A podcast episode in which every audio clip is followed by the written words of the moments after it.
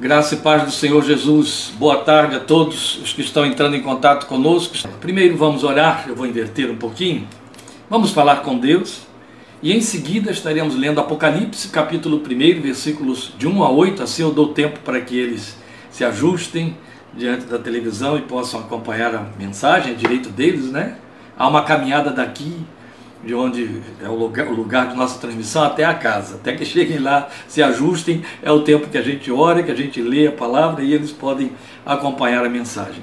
Vamos falar com Deus e rogar que por sua graça o seu Espírito aplique a palavra desta tarde em nossos corações, colhendo de volta frutos de adoradores através da nossa fé. Em nome do Senhor Jesus.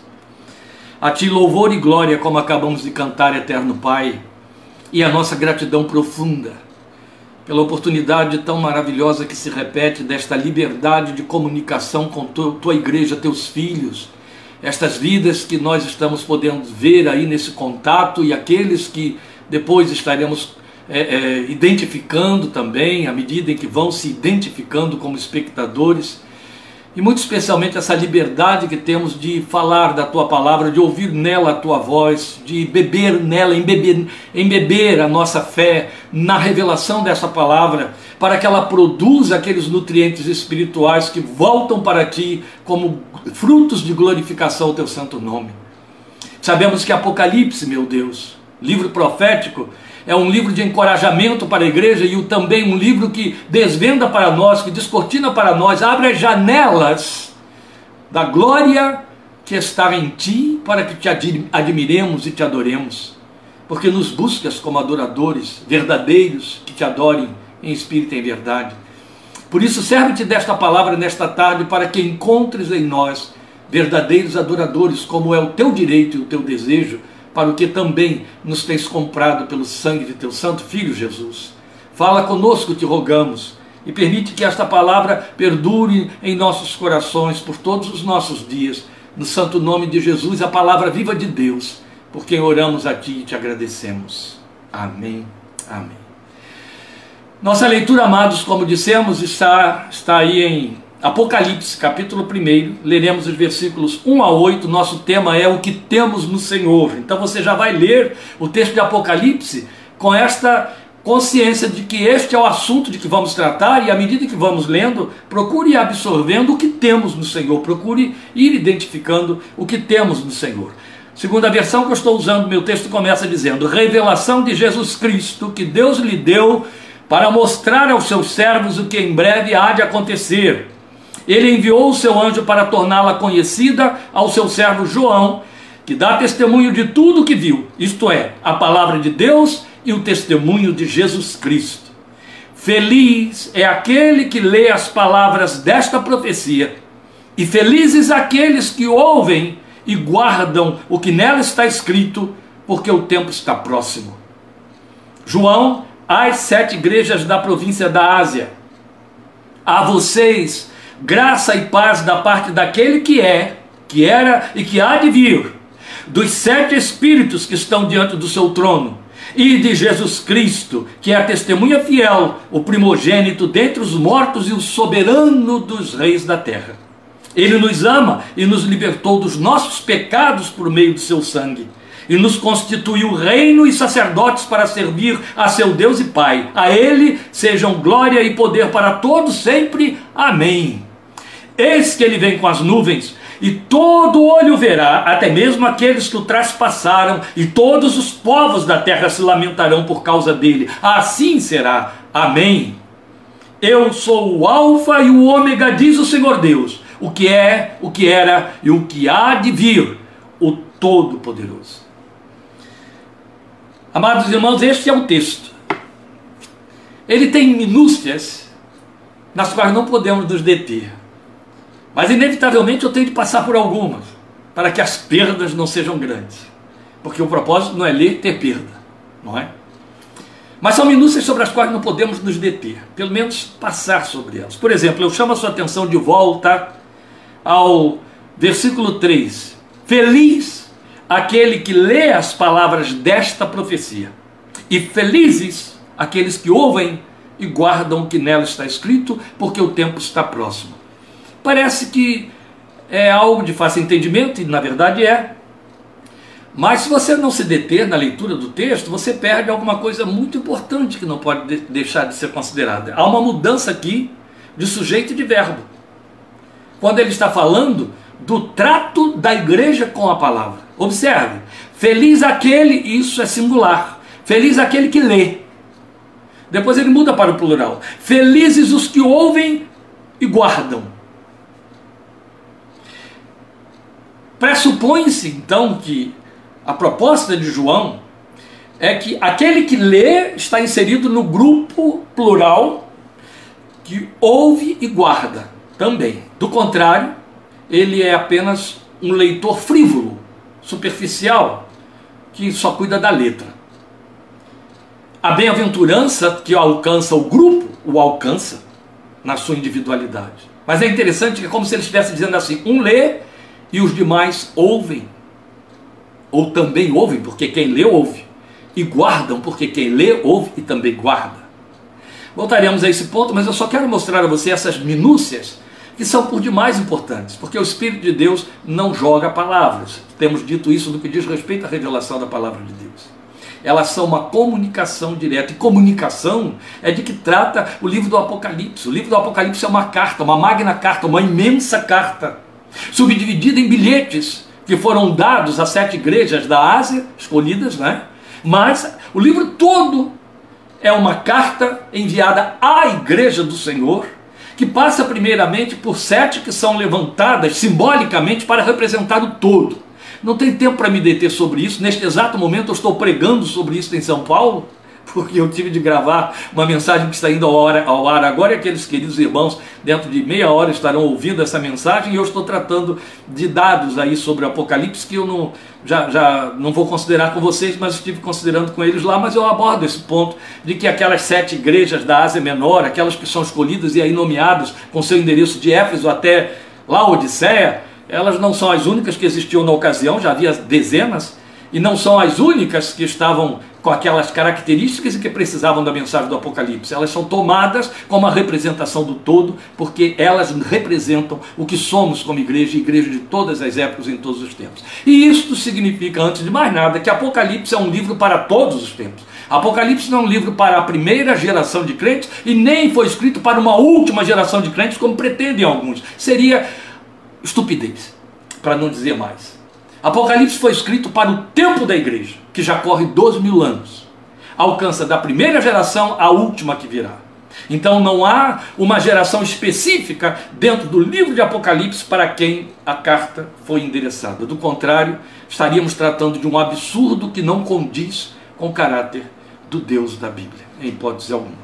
Então o livro todo, ele foi escrito com o compromisso de comunicar à igreja de todas as épocas uma palavra de ânimo, encorajamento e consolação. Exatamente porque ele se autoanuncia como profecia, alguns olham para o livro de Apocalipse, dado o desdobramento e a forma como ele se pronuncia, que ele é um livro de predições.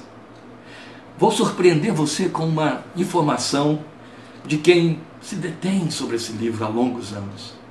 Apocalipse não é um livro preditivo. Ele tem, inevitavelmente, alguma coisa de predição nele, mas esta não é a sua proposta. E lamento pelos que só veem isso no livro. A proposta do livro de Apocalipse, e esta é a razão porque ele fecha o cânon, ele é o último da Bíblia, é animar a igreja, encorajar a igreja, consolar a igreja de todas as épocas, pelo fato de que ela vivencia tudo aquilo que simbolicamente o livro comunica que estaria ocorrendo na história da igreja até o último de seus dias. Desde o momento em que Jesus se revela a ela como Alfa, até o dia em que vai se revelar a ela como Ômega, que fala das duas letras extremas do alfabeto grego, a primeira e a última. Entende? Seria o nosso A e o Z. Ele é o Alfa e é o Ômega. Entraremos lá, embora não haja um propósito de nos deter em cima disso aí. Então ele já abre a sua mensagem na identificação do remetente, que é o que nos diz respeito hoje. Por isso que o nosso tema hoje é o que temos no Senhor. Por que, que o remetente se é anunciado e se anuncia com tantos títulos? Então está apresentando para nós a identificação do remetente, trazendo até a nossa fé lentes para que tenhamos visão daquilo que temos nele. Como isso é importante, não é a única vez, nem é só Apocalipse. A começar que o que temos nele vai se repetir em Apocalipse vezes sem conta. Mas ao longo da história da Bíblia, ao longo da revelação escrita, desde as profecias messiânicas, desde os símbolos do Velho Testamento, mas muito especialmente em Isaías, que tem muita profecia messiânica, nós encontramos muitos títulos alusivos ao Senhor Jesus que pregam para nós as suas ofertas, o que temos nele, o que nossa fé pode encontrar e alcançar nele. Só quero lembrar a vocês Isaías 9,6. Lembram? E o seu nome será o que? Maravilhoso conselheiro, Deus forte, Pai da eternidade, príncipe da paz. Só aí você tem títulos, e Apocalipse trabalha muito com isso, que colocam lentes sobre a nossa visão espiritual, a visão da nossa fé, a fim de que ele seja adorado, crido e vivenciado em cima dessas ofertas. Apocalipse, ao apresentar esses títulos, está nos apresentando duas coisas, primariamente. O que temos nele, para enriquecimento da nossa fé, para que saibamos conduzir a nossa fé na forma de buscá-lo, e o que ele é, para que o admiremos e o adoremos, porque nunca, nunca devemos esquecer, meus queridos, que nós fomos estabelecidos e chamados pelos, no sangue de Jesus, na obra do seu sacrifício na cruz do Calvário, para sermos adoradores do verdadeiro Deus. E adoradores numa condição de privilégio, uma condição é, é, de exceção. Por que, que eu digo adoradores numa condição de exceção? Porque o Deus que havia criado o céu e todos os seres celestiais não precisaria da minha adoração e da sua. Afinal de contas, ele tem anjos adoradores que o adoram de forma perfeita. Afinal, lá não há pecado, jamais houve queda. No entanto, cria o homem salva, resgata a mim e a você no sangue de Jesus e estabelece que nos tornou seus adoradores, reinos sacerdotes para oferecermos a eles sacrifícios espirituais agradáveis. Nos tornou reinos sacerdotes para que sejamos adoradores, tal como Jesus disse à mulher samaritana. O Pai busca adoradores que o adorem em espírito e em verdade. O salmista já tinha dito isso: nasci para te adorar. Porque Deus, por isso que eu digo que adoradores em caráter de exceção, ele vai querer a minha e a sua adoração, porque ela tem lastro, entende? Ela tem lastro. Afinal de contas, ela não é o impacto livre da sua glória sobre mim que leva, recebe como resposta a admiração e a adoração. Ela é uma conquista. Eu vivo sob dores, você vive sob dores. Vivemos num contexto de miséria, de desgraça, de fome, de morte de governos, somos brasileiros, quer dores piores. Vivemos num contexto como crente de sermos crentes do ano 2021, nesta geração onde prolifera tanta malignidade e outras coisas mais. Como todo ser humano, ganhamos o pão com o suor do nosso rosto. E literalmente vivemos sob dores, dores que nos levarão inevitavelmente à morte da qual a maioria quer se livrar através de oração. Ore por mim, há um diagnóstico tal, nosso direito. Mas vivemos sob tentações também. Vivemos como pecadores. Vivemos aflições deste tempo. Vivemos aflições que nos são infligidas por terceiros e aflições que emergem de dentro da nossa própria natureza. Somos a nossa própria pedra de tropeço. Mas uma vez conquistados por Jesus, uma vez que o seu Espírito passa a morar dentro de nós, uma vez que nos dá nova natureza, uma vez que abre os nossos olhos e nos coloca algo que o ser humano normalmente não tem, o filho de Adão, esperança, esperança de eternidade, visão celestial, nós então adquirimos novos aromas e novos sabores, nova visão, novas perspectivas, conhecemos o nosso Deus. Conhecemos o amor do nosso Deus, conhecemos e sentimos e vivenciamos a companhia do nosso Deus, o suporte, transferimos para Ele nossas expectativas, nossas aflições, nossos sonhos, nossos desejos. Nós vemos nele a perspectiva e possibilidade de realizações. Nós encontramos nele o conselheiro diante de quem podemos despejar nossos lamentos, nossas angústias, nossas frustrações. O magnífico terapeuta o amigo ser igual. A grande surpresa para a nossa fé. Vivemos uma realidade, uma proposta que quando não éramos dele como os demais, não podia haver.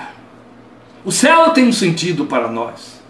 O futuro tem outras perspectivas. E a vida real, a vida do presente, ela é feita sob dores e alegrias, transes e delícias, como dizia a missionária Dorcas, nos cumes e nos vales, e passando por tudo isso, e em meio a tudo isso, sob frustração, sob perseguição, sob alegria, conquistas, das quais testemunhamos em cultos, no ouvido de um amigo chegado, nós o adoramos. Em meio a tudo isso, fazemos mais do que sermos mendigos da fé, sermos miseráveis, pedintes, pedintes, pedintes, como os filhos da sanguessuga, como diz Provérbios. Nós damos, damos o que ele espera, damos o que ele quer, damos louvor e adoração que emerge como subproduto de todas estas coisas que estamos falando aqui, de alegrias e desgraças. Se sofremos como Jó, nós recorremos a ele, nós o adoramos. Se estamos extasiados, conquistadores, triunfantes, nós adoramos a Ele, nós tributamos a Ele o louvor de todas estas coisas, ou seja, no suor do nosso rosto com que comemos o pão, no suor do nosso rosto nós adoramos o nosso Deus. Na casa do luto nós adoramos o nosso Deus. No som de festas nós adoramos o nosso Deus. Somos adoradores. Não é que alguém nos mandou adorar. É que às vezes, até quando suspiramos, é como se dentro de nós o coração jogasse para fora: Ô oh, Senhor, o glória ao teu nome, Senhor. Conheci um pastor já idoso, eu o conheci muito idoso, mas ele já era pastor dezenas e dezenas de anos antes que eu o conhecesse. Ou melhor, eu já o conheci de nome, mas tive a oportunidade de é, privar com ele poucas horas, num domingo em que ele esteve na igreja fluminense e eu então pude almoçar com ele, pude estar com ele. Uma característica daquele irmão, e era muito interessante, é que era, ele tinha um vício que era abençoado demais. A cada duas, três palavras do que dissesse para nós, ou quando houvesse silêncio entre os interlocutores, ele glorificava. Glória a Jesus. Aleluia, Senhor. Alguém diria uma mania. Não, eu não conseguia ver isso. Eu via naquele homem um adorador contínuo. Contínuo. Denise tem uma prima, ela não sabe disso. Denise que está aí nos assistindo, ela tem uma prima que nem a prima sabe disso. que há dezenas de anos atrás, eu fui com eles, com um grupo da nossa igreja, para um acampamento lá no interior do Espírito Santo. E ela foi também. E evidente, nós homens ficamos num alojamento longe. E as mulheres ficaram num alojamento aconchegante, mais agradável. O nosso era terrível. E se espalharam, mas eram centenas de pessoas, centenas de homens e centenas de mulheres. Era um acampamento muito concorrido. E como Dorcas estaria lá, embora não fosse a ministrante, eu quis ir e levamos um grupo da igreja. E essa prima da Denise ficou lá no meio daquelas mulheres, das que foram conosco e todas as outras que se conheceram lá, de várias igrejas. E muito interessante que dois dias depois do acampamento havia uma conversa correndo entre as pessoas e olhavam para ela, ela canta, ela tem uma voz magnífica, e olhavam para ela e comentavam: essa menina, ela glorifica quando está sonhando, enquanto está dormindo, ela está glorificando. Todas as que dormiam à volta dela ouviam ela glorificar e pensavam que ela estava orando, não iam ver, ela estava dormindo, ressonava e saía louvor pela boca. Acho que esse é o grande sonho de Deus a meu respeito e a seu respeito. E ele investe tanto nisso, para que o admiremos o adoremos. O Apocalipse foi escrito com este propósito, meus queridos. Apocalipse foi escrito com o propósito de te dar subsídios para que você adore, e nesses subsídios você encontre coragem, encontre ânimo, encontre força para avançar, para continuar adorador, para ir à frente, encorajamento e consolação, a fim de que é, é, debaixo desses insumos você o adore cada vez mais. Então é interessante que as ênfases são quase exaustivas e elas se repetem ao longo desta magna carta que é o livro. Agora, o que, que ele quer que saibamos em primeira mão? É evidente que ele quer que saibamos quem ele é, por isso que ele se apresenta desse jeito. Ele quer que saibamos quem ele é, como já dissemos, para usufruirmos é, o que nos é dado, saber para nosso consolo, para fortalecimento de nossa fé, e subsídios para que o admiremos e o adoremos como ele merece receber. Então, aqui nós temos um anúncio diferenciado da Trindade Divina, nos versículos 4 e 5. Volte ou voltemos a eles aí, por favor. Apocalipse 1, 4 e 5. O texto diz assim: João às sete igrejas da província da Ásia. A vocês, graça e paz, da parte daquele que é, que era e que há de vir, dos sete espíritos que estão diante do seu trono e de Jesus Cristo, que é a testemunha fiel, o primogênito dentre os mortos e o soberano dos reis da terra. Aí está a trindade evocada no único, em dois versículos, aliás, né? passa do 4 para o 5. Então, já de imediato, ele está nos apresentando quem ele é: o Deus triuno, que se manifesta na pessoa do Pai, então são formas tríplices, não é? Para o Pai, formas tríplices para o Filho e formas cétuplas para o Espírito Santo. Ah, que interessante, está tudo aqui. Só nesses dois versículos, nessa transição de versículos 4 para 5. Então veja bem, o pai e o filho apresentados em formas tríplices, porque apresentam-se três características do pai, três características do filho, para manter a, essa tri, triplicidade que aponta o tempo todo o Deus triuno no qual nós cremos, que leva os os islamitas a pensarem que nós adoramos três deuses. É assim que eles pensam. E também pretendem dizer isso os jeovitas, mas não é nada disso. É o único Deus em três formas distintas, não é? Mas ao apresentar o primeiro está dizendo que que ele é aquele que é, que era e que há de vir. Eu gosto da forma. A forma como Deus eterno é apresentado, onde é, o verbo no presente surge antes do verbo no passado. Aquele que é, que era e que há de vir. É tão lindo, é tão sábio, é tão perfeita a colocação. A lógica seria o texto dizer assim: aquele que foi, que é e que será. Aquele que era, que é e que há de vir. Não é assim que o texto deveria dizer? Mas a forma dos verbos, ou o tempo verbal, está invertido. Começa com o presente. Aquele que é, aquele que era e aquele que há de vir. Então você tem presente, passado e futuro. O passado está no meio. O passado está entre o presente e o futuro. Sabe por quê? eu e você, crentes de todas as gerações, ou oh, meus queridos, seus netos serão crentes em nome de Jesus se ele não voltar antes, se ainda tivermos planeta. Seu neto, se você o criar no caminho do Senhor, se os pais dele criarem no caminho do Senhor, será crente no Senhor Jesus. E a ele quanto a você, a eles quanto a você, diz respeito o presente e o futuro. O passado não me pertence mais. O meu passado não pertence mais. Ontem foi sábado, acabou. Foi-se. Vai ficar só na memória da história. Só duas coisas me pertencem: o presente e o futuro. Ainda assim, eu só posso dar conta do presente. O futuro é apenas expectativa. Entende? Olha a perfeição da revelação. Ele se apresenta dizendo assim: Olha bem, eu sou. Aquele que é, eu sou. É disso que eu e você necessitamos. Eu preciso que ele continue sendo. Ele está sendo. Sendo Deus. E aí ele poderia dizer assim: Eu serei. Eu sou e eu serei. Que garantia, diria minha fé atônita, enfraquecida, eu tenho de que ele será como está sendo? Aí ele me diz: há um equilíbrio no meio. Eu sou um testemunho, eu dou prova de mim mesmo. É só você saber quem eu fui. Entende? Eu sou e eu serei porque eu era. Se você quer saber como eu serei e como eu sou, olhe para quem eu fui. eu era, por isso eu sou. Eu era, por isso eu serei. Eu era, por isso eu sou, e porque eu era e sou, eu serei. Aí pastor ficou confuso, ficou, não, querido, o Espírito Santo está aí, ó, que ele sopre sobre seu entendimento e abra seu coração, é só uma questão de fé, para que você entenda. Não temos de entender a Bíblia com inteligência, temos de entender com sabedoria. Inteligência deixa para a filosofia e a sabedoria humana. Fé trabalha com sabedoria. Entende? O que ele está dizendo é: eu tenho um passado que testemunha a meu favor. Onde está ele, pastor? Esse passado está todo revelado aqui.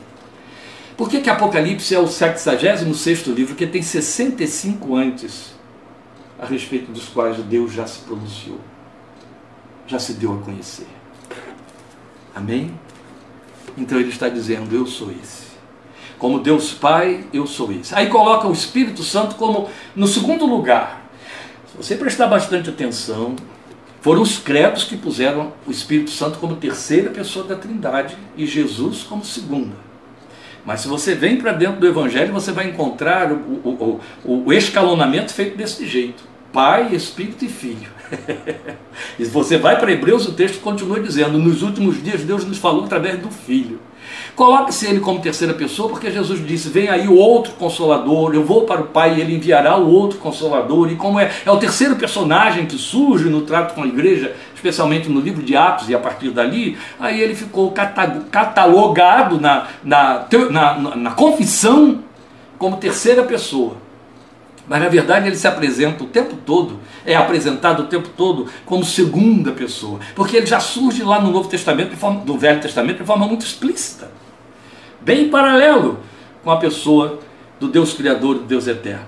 Então ele anuncia-se como sendo o Deus Pai que era, é e há de vir, o Deus da história, o Deus da travessia do Mediterrâneo, do, do Mar Vermelho, o Deus da cova dos leões, o Deus de, que derrubou Jericó, entende? O Deus que parou o sol em Gibeon, é a atenção à oração de um homem e por aí afora, Deus de Davi, Deus de Abraão, Deus de Isaac, Deus de Jacó, ele tem todo um passado de testemunho da história dele, de que deu conta na vida do seu povo. É o mesmo Deus, ele está dizendo: aquele Deus que fez e realizou está aqui com você. Sou esse mesmo, inteirinho. Não deixei nada lá fora no passado, sou esse. Vou continuar assim lá na frente, no seu amanhã, meu filho, no seu amanhã, minha filha. Aleluia, amém?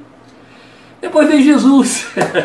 Aí ele vai apresentar, e de Jesus Cristo, e dá três títulos para o Filho de Deus, que é a testemunha fiel, o primogênito dentre os mortos e o soberano dos reis da terra. As três coisas estão interligadas. Mas percebe que a ressurreição está colocada no meio também? oh Deus! Como é bom meditar nessa palavra, não é, gente? Ela me surpreende sempre. A ressurreição está no meio.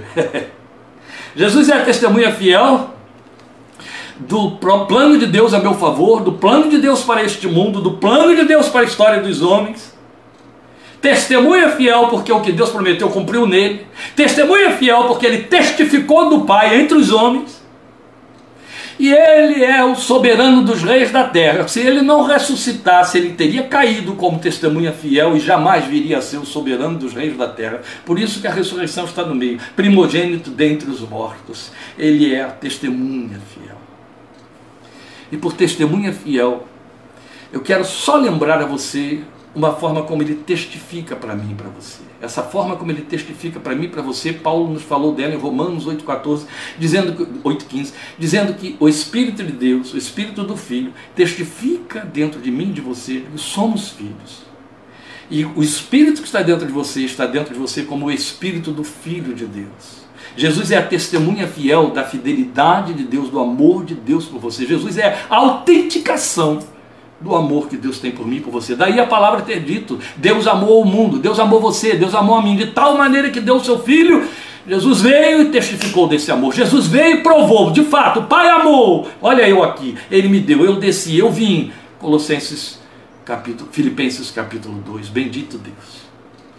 Primogênito dentre os mortos, você vai ser levantado, você estará de pé, você vai voltar à história, glorificado, porque ele se levantou primeiro. Aleluia. Ele venceu a morte. E ele venceu a sua morte. Ele venceu a minha morte. Ele venceu.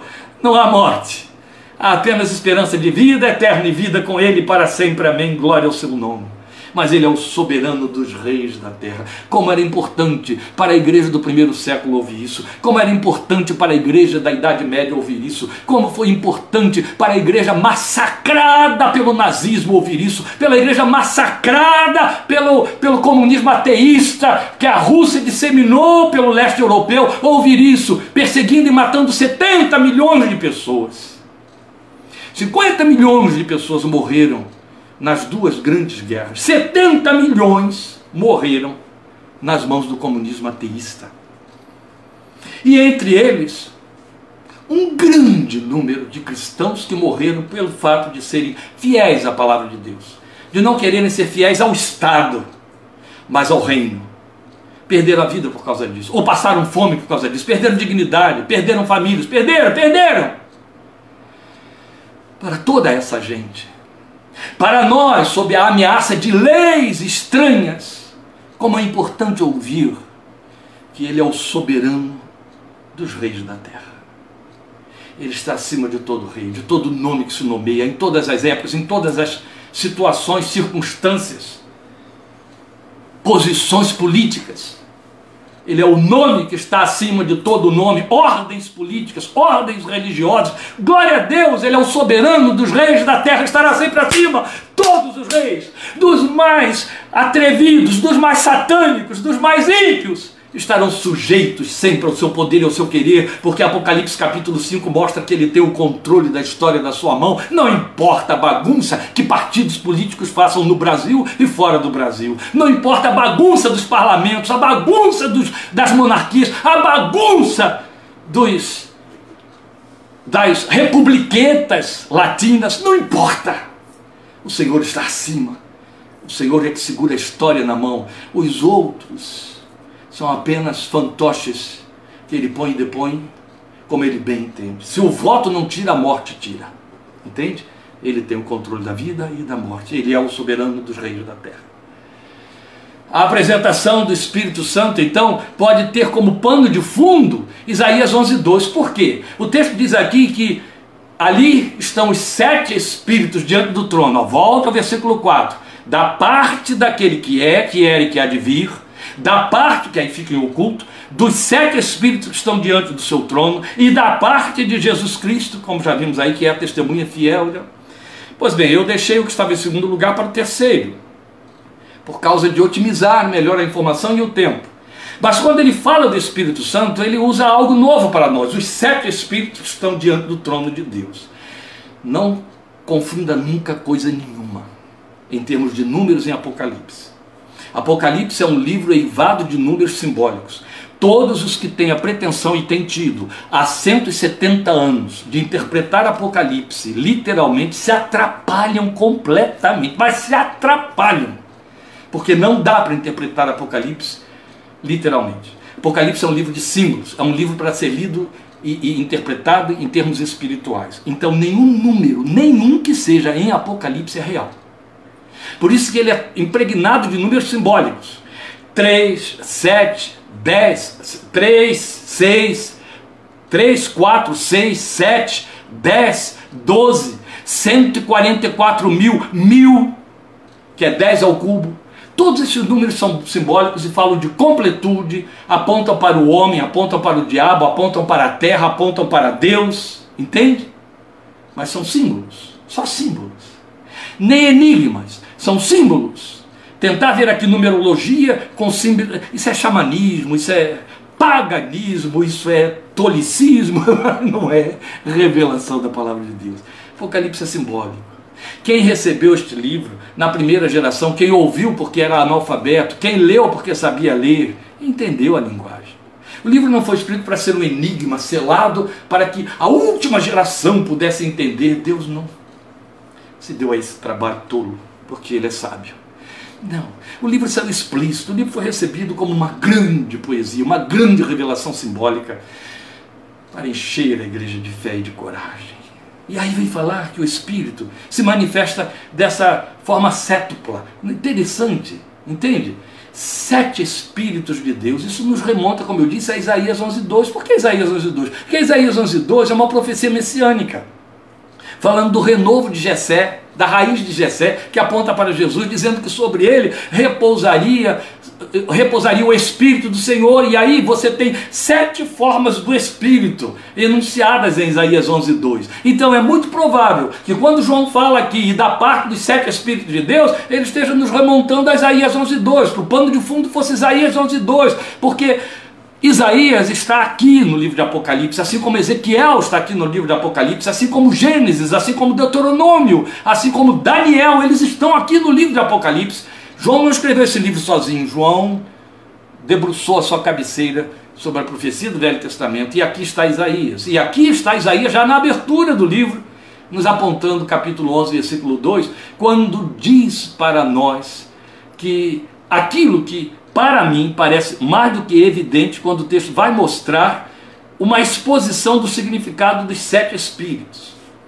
Onde está isso? Você vai ver. Primeiro, o Espírito do Senhor repousará sobre ele. O Espírito do Senhor repousará sobre ele. Um, Espírito de senhorio. O Espírito de Senhor. É isso que o texto está dizendo.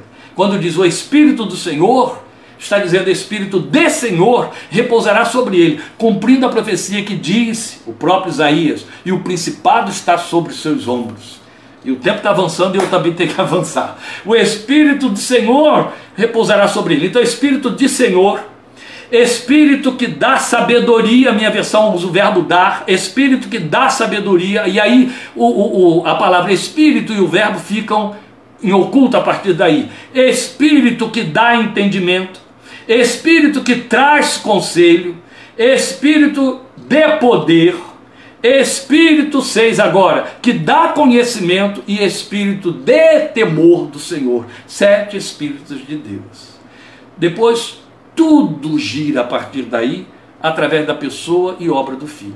Então o Pai é apresentado de forma tríplice, o que é, o que era, o que é, o que era, o que há de vir. O Filho é apresentado como fiel testemunha, primogênito dentre os mortos e soberano dos reis da terra de forma tríplice. E o Espírito é apresentado como sete manifestações divinas. Espírito de Senhor, Espírito que dá sabedoria, Espírito que dá entendimento, Espírito que traz conselho, Espírito de poder, Espírito que dá conhecimento, Espírito de temor do Senhor. E os sete estão interligados, muito belo.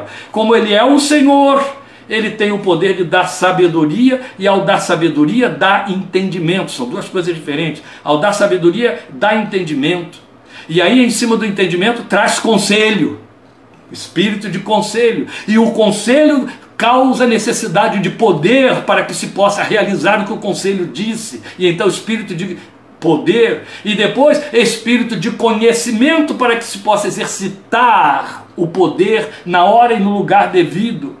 E por conta de tudo isso, e fechando tudo isso, espírito de temor do Senhor, porque a manifestação do poder de Deus requer o temor.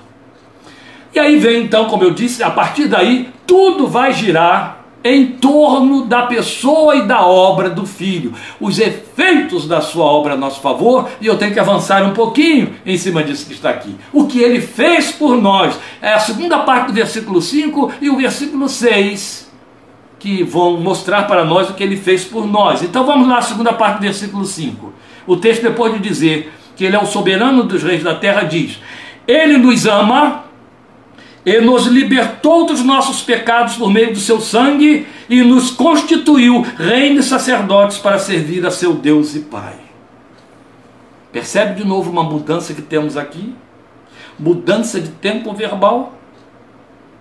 Observe, o verbo amar está no presente. e os verbos que falam do que a obra dele realizou foram colocados no passado. Porque nos ama nos libertou dos nossos pecados e nos fez reino e sacerdotes para servir a seu Deus e Pai. Para servir a Deus e Pai. Mas o texto é claro: a seu Deus e Pai. Jesus nos comprou para Deus. E os cantores de Apocalipse vão dizer isso: compraste para Deus os que procedem de toda tribo, língua, povo e nação. Para o nosso Deus os constituíste reino e sacerdotes e reinarão para sempre. Mas volte aqui ao texto do versículo 6. E preste atenção no detalhe de que ele não pôde colocar o verbo amar acompanhando o tempo verbal liber, da libertação e do, da, realizar, e da, da realização, daquilo que ele é, é, produziu em nós.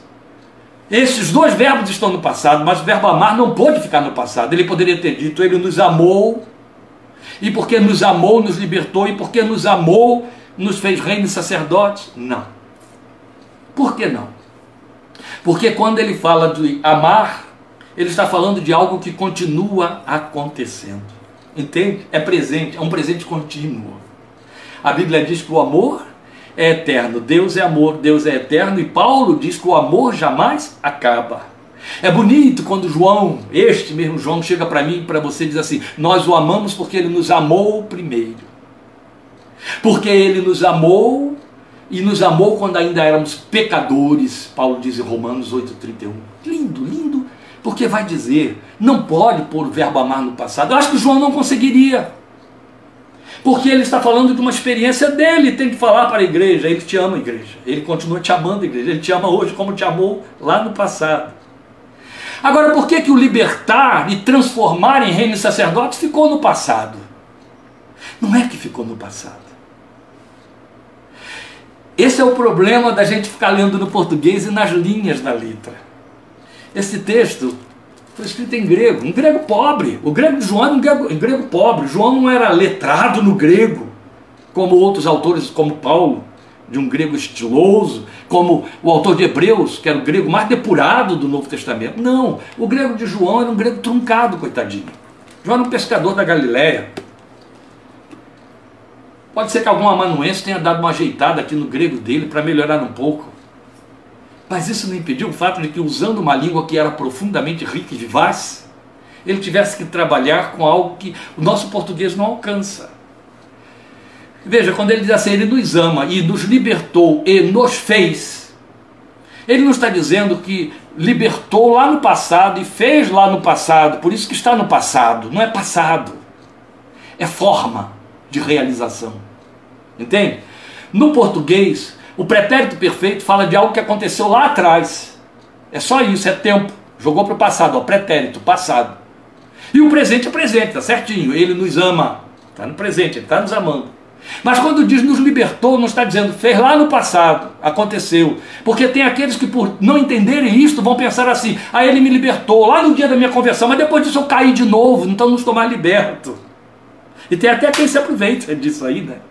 Para provar que de fato nunca foi liberto, afinal de todas as coisas. Não é disso que ele está falando. Quando ele usa o que para nós é pretérito perfeito, aqui é um grego, é uma forma verbal no grego chamada aoristo, que não fala de passado, fala de realização plena, consumada. Amém? Aleluia? Entendeu? Não é português, gente, é grego, mas é gramática. Pois bem, o que, que o texto está dizendo? ele realizou uma obra que está pronta. Ele, ele te libertou. Ele realizou uma obra que está pronta. Ele te libertou para transformar você em reino e sacerdote. Para servir a seu Deus e Pai. E o servir ficou no infinito. Ó, para servir ficou no infinito. Entende? Ele te ama, isso não muda, isso é uma coisa que se repete todo dia. As misericórdias do Senhor se renovam a cada manhã. E ele te libertou, ele fez uma obra completa de libertação que ninguém pode mudar mais na sua vida, nem você. Ele te transformou em reino e sacerdote, é assim que ele te vê, é assim que o Pai te vê, é assim que você é conhecido no céu diante do trono. Isso está consumado. Ele fez, está consumado. Foi o Tetelestai que ele gritou na cruz: está consumado. O que, está consumado? Eu libertei um povo para meu Deus. Eu transformei pecadores e pecadoras em reinos sacerdotes para servir a ti, meu Deus. Tetelestai, está consumado. Foi feito. Ninguém pode mudar mais isso. Vencemos, Pai. Glória a Deus. Nós somos o fruto dessa vitória. Aleluia. Isso não pode mudar mais. Mas reino e sacerdotes para servir a nosso Deus e Pai, constituído reino, para servirmos como reino, aqueles que influenciam o ambiente em que estão como reino. Sacerdotes porque oram, intercedem, adoram a Deus, oferecem o sacrifício de Cristo Jesus pelo seu próprio perdão, busca do seu próprio perdão para perdoar outros, para adorar a Deus como redimido, como filho transformado em filho. Glória a Deus, glória a Deus, isso está consumado, isso foi feito, ninguém pode mudar mais, ninguém pode mudar mais. Eu lembro, ai me perdoe, você vai perder o horário do seu culto aí, mas eu não posso deixar isso aqui passar, eu ainda tenho mais um pontozinho aí, eu vou correr em cima dele, mas por favor, me permite isso aqui agora só um pouquinho, mas eu me lembro de uma vez em que Satanás atingiu a mente de um seminarista, meu amigo mais chegado, e ele foi muito atingido dentro do seminário. Foi obra maligna mesmo, foi uma operação maligna que aconteceu dentro daquela escola teológica e, e Satanás mandou um recado direto para ele, que como pai da mentira funcionou muito. E o rapaz adoeceu. Há poucos anos atrás, aí, bem poucos anos, ele estava lembrando disso. Estamos falando de algo que ocorreu há mais de 37 anos. Mas ele estava lembrando disso. E ele lembrou isso também. Que ele foi atingido de tal maneira que adoeceu fisicamente. Ele ficou psicologicamente tão afetado por aquela seta maligna que o seu corpo adoeceu junto e não melhorou. Ele só piorou, piorou, foi piorando até que a direção da escola, vendo que não podia mais mantê-la ali dentro daquele estado em que estava, mandou de volta para casa para que fosse se tratar. Foi aí que a mãe dele ligou para mim, eu já estava como pastor auxiliar na Igreja Congregacional Independente de Niterói, no centro de Niterói, a igreja cujo pastor era o pai da Ana Maria, que está aí conosco, e então uma terça-feira, eu dava gabinete às terças-feiras, a mãe dele ligou para mim. Falou desse estado calamitoso em que ele estava, que eu não sabia. Eu sabia do que tinha ocorrido lá, porque a notícia se espalhou lá dentro da escola. Até fui envolvido na situação umas semanas depois, que me levaram para ver essa pessoa lá que o diabo usou e orar por ela. E aí, mas não sabia das consequências e muito menos que quanto ele tinha sido atingido. E aí ela disse para mim: Você pode nos ajudar? Ele está cada vez pior, não come mais. Ele, só de falar em comida, ele vomita na frente de todo mundo, coisa está muito feia. E ele ficou mal. Eu falei: Olha, minha irmã, a única coisa que eu posso fazer é conversar com ele, mas eu não posso sair daqui. Ele tem como se deslocar daí, daí era três horas de viagem. Chegar aqui ficar comigo. Ele vai, e veio. Chegou no, no dia que marcamos, eu comecei com ele nove da manhã e encerramos às seis da tarde. Foi um dia de combate com ele, trabalhando no seu coração, na sua fé, com a palavra de Deus. O que, é que se passava com ele? Ele estava se sentindo derrotado pelo diabo. Ele estava se sentindo dominado por uma, uma sensação de perda completa de posição espiritual. A seta foi muito intensa. E depois de ter um dia de luta, de oração com ele, conversa, Bíblia aberta, conversa, Bíblia aberta, o Senhor me levou para Apocalipse, capítulo 12. Um dia chegaremos lá, em nome de Jesus. A magna promessa de Apocalipse, capítulo 12. Eles o venceram. Venceram a quem? Ao diabo. Eles o venceram por causa do sangue do Cordeiro e da palavra do testemunho. E mesmo em face da morte, não amaram as suas próprias vidas. Eles o venceram por causa do sangue do Cordeiro. Abri esse texto na frente dele e disse: Quem foi vencido? Ele, o diabo. Quem venceu? Os crentes. Qual foi a causa dessa vitória? O sangue do Cordeiro. Quando foi que o sangue do Cordeiro foi vertido, meu irmão? Foi ontem? Foi semana passada? Foi quando você começou a passar a mão? Não, tem dois mil anos. Você pode mudar isso? Não. O diabo pode mudar isso? Não. O que, que prevalece como verdade? Ele está vencido. Quem venceu? Eu venci. Venceu por quê? Por causa do sangue. Foi alguma coisa que você fez? Não. Quem fez? O sangue. O sangue. Aí ele foi entendendo. O Espírito de Deus foi abrindo o entendimento dele. Ele, é, o sangue. Foi o sangue. Ele não pode mudar mais isso. Eu já venci. Ele está derrotado. Eu já venci porque o sangue, o sangue foi a causa, a libertação. Eu fui liberto lá, lá, Dois mil anos antes de nascer, eu estou livre, eu estou livre, livre. Começou a adorar a Deus, coração leve, e ficou liberto. Há três anos atrás, ele estava dizendo isso no encontro que tivemos, lembrando, eu não sabia nem que ele lembrava desses detalhes, e dizendo naquele dia, eu tive uma cura que dura para sempre, para a minha fé. É isso, está consumado, foi feito, e você virou reino e sacerdote para servir a seu Deus e Pai, está livre. Quando ele te olha, ele te vê reino e sacerdote, ele te vê alguém que é dele para ele, onde o diabo não toca, nem que você queira. Glória a Deus.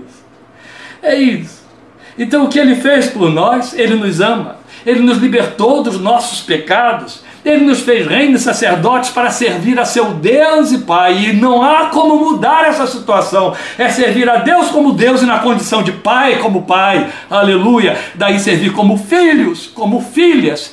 Filho, como eu queria que você se deixasse impregnar da consciência profunda dessa verdade. Você é filho, filho de Deus, foi feito filho de Deus. Não foi você que quis fazer Deus de seu pai, foi Deus que quis fazer de você um filho e pagou na vida do seu filho o preço disso e botou dentro do seu coração esse espírito de filho para que você tenha a mesma cara do filho, o mesmo sentimento do filho, a mesma paixão do filho e o adore como esse filho. Daí esse espírito de filho dentro de você levanta a sua voz e adora o pai e diz: Abba, meu pai.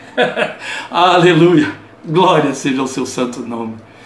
Para terminar, e tenho que terminar, os versículos 7 e 8 nos mostram que ainda há mais. A promessa. As coisas foram realizadas, existe esse presente da, do cuidado, do amor dele que está, que nos abriga. Ele é a testemunha fiel mas ele ainda alimenta a nossa fé, alimenta a nossa esperança. Ele diz o que virá. Podemos olhar para frente, há futuro para a minha fé, há futuro para a minha esperança, há uma esperança. Ele é uma promessa, ele nos faz promessa, ele é o Deus de promessa. Então, nos versículos 7 e 8, ele nos mostra o que nos promete. Eis que ele vem com as nuvens. Como é importante esta citação. João poderia ter apenas dito: Eis que ele vem. Isso foi dito pelo próprio Jesus várias vezes. Mas como era importante para a igreja ouvir que ele vem com as nuvens. Porque no dia em que ele subiu, e esta foi a última vez que ele foi visto, ele estava sendo visto subindo. Havia mais de mil olhos vendo. Até que uma nuvem chegou e o encobriu de seus olhos. E aí alguém começa a falar no meio da multidão. Deveria estar havendo um silêncio profundo de ele está indo, ele está indo, nós estamos ficando, ele está indo, estamos ficando. A nuvem o encobre, foi mesmo. Olha, ele entrou para o céu e não vemos mais. Alguém então ouve uma voz, alguma voz, quebra aquele silêncio e diz: Varões galileus, por que vocês estão olhando assim para o céu? Este mesmo Jesus voltará da maneira como vocês o viram subir. Ele subiu sobre nuvens que o encobriram, ele virá sobre nuvens que se afastarão e todo olho verá. Por enquanto, há nuvens entre nós e ele, entende? Você não vê, só ouve. Mas vai chegar aquele dia em que as nuvens sairão e você o verá com olho nu. Você o verá. Ele vai voltar e nós o veremos. Ouça, meu irmão, minha irmã. Ouça, igreja. Não deposite a sua esperança no que você pode realizar no mês de outubro, dezembro. As comemorações de Natal com seus parentes, isso tudo é válido, isso tudo é muito bom. Não deposite a sua esperança nas conquistas que você quer fazer, está juntando dinheiro para que possa fazê-la. Não deposite também a sua ansiedade quanto ao fato de será que vou conseguir comprar amanhã ou vender amanhã. Isso tudo tem que virar rotina, é o dar conta da vida. Mas por mais que seja importante você criar planos e projetos de vida, sublime todos eles, com aquilo que ele introjetou dentro de você e que ninguém tem. A esperança de que ele virá. Ele vai voltar para mim, você pode dizer. Voltarei para vós. Se eu estivesse lá naquele dia, eu teria entendido ele dizer assim: Kleber, eu vou voltar para você. E é isso que ele vai fazer. Ele vai voltar. Eu olho para frente e eu penso: meu Senhor virá. Meu Senhor virá. Não precisa que as coisas fiquem ruins demais para que ele venha. Ele virá quando o pai disser: acabou o filho, já deu. Vai lá e vamos encerrar essa história aí. O importante é que ele virá. E quando ele vier. Nesse dia as nações da terra se lamentarão sobre ele, todos os povos da terra, mas Filipenses capítulo 2 diz que meus joelhos vão se dobrar e minha língua vai exaltá-lo e glorificar o seu nome. Nesse dia ele estará vindo, as nuvens vão se afastar e nós aqui estaremos aos gritos dizendo: Maranata, Maranata, Maranata, vem, vem, Senhor Jesus. Pode encerrar essa história, não vou ficar pesado, não vou ficar sentindo perda, não vou ficar com a sensação de que as coisas ficaram incompletas. Vem, Senhor, tu és a minha completude, vem, vem, minha plenitude. Aleluia. Glória ao seu nome. Nós o veremos. Nós veremos. E aí a promessa é encerrada com uma declaração solene. Iremos a ela lá na frente, mais na frente. Eu sou o Alfa e o Ômega. O Senhor diz: Eu sou a primeira palavra na sua vida. As coisas só vão acontecer se eu mandar. Mas eu também sou a última palavra na sua vida. Eu sou o Ômega. As coisas vão acontecer da maneira como eu mandar. Amém? Glória ao seu nome. Começamos tudo isso citando um 3. Antes de iniciar todas essas descrições, João nos deu um aviso, e ele foi visto aí em um 3. Comecei passando por ele. Ele disse, antes de mais nada, que esta é uma palavra profética, Apocalipse. Como eu disse, ela não é preditiva, você acabou de ver o que tem de predição nela? Nós temos as predições. Ele virá outra vez. Isso é predição. Mas ela não é preditiva como a maioria se confundiu e se confunde quando lê Apocalipse só com essa ótica. Ela é profética, ou seja, tem o poder e caráter de ser ditada por Deus, daí ser profética. E por causa disso, em face dela, devemos ter estas atitudes nesta ordem que ele apresenta, porque como palavra de profecia, ela exorta, edifica e consola. Estas são as três dimensões da profecia. E quais são as nossas atitudes requeridas e apontadas aí em Apocalipse 1:3, como João nos apresenta? Temos de lê-la. Eu preciso explicar isso, pelo amor de Deus. Temos que lê-la. Leia. Temos o reforço de verbo aqui em Apocalipse e em Ezequiel Coma, leia e coma. Coma este livro, coma este livro. Leia. Ocupar-nos com ela é o mínimo que significa ler este livro. Ocupar-nos com ela. Você tem se ocupado com este livro, a mente tem se ocupado com este livro, este livro tem entrado no seu entendimento, no seu coração. Ocupe-se com ele. Não é só com ele, exclusivamente com ele, o tempo todo com ele, mas especialmente com ele. Ocupe-se com este livro, leia-o, Deixa que ele te fale. É a palavra da profecia de Deus, é a voz de Deus falando ao seu coração. Mas ao ler, também ouça. Deixa a voz sair e falar a você. E ouvir significa dar atenção. Quantas vezes eu estou lendo algo e é um som, uma outra coisa, um chamado, um barulho, uma situação, desvia a minha atenção e eu já não consegui perceber aquilo que eu estava lendo, eu tenho de voltar, repetir o parágrafo, às vezes o capítulo inteiro. Então, quando o texto diz que eu tenho de ouvir, está dizendo que eu dê atenção, que eu medite, eu repasse, eu rumine.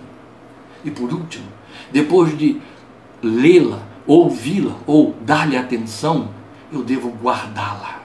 Guardar significa obedecer, temê-la, internalizá-la. Faça isso por quê? Porque são condições para nós experimentarmos o que ela pretende a favor da nossa fé. Amém?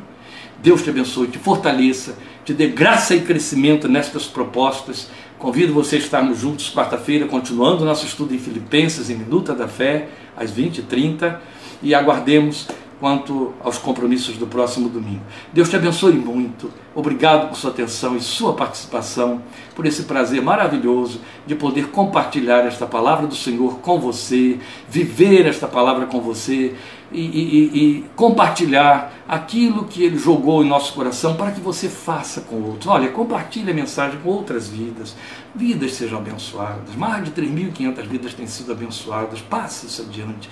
Outros, outros, outros mais precisam ser abençoados por esta palavra. Amém? Deus te fortaleça e te guarde. Obrigado por sua companhia. Em nome de Jesus, sua graça esteja sobre você. Amém.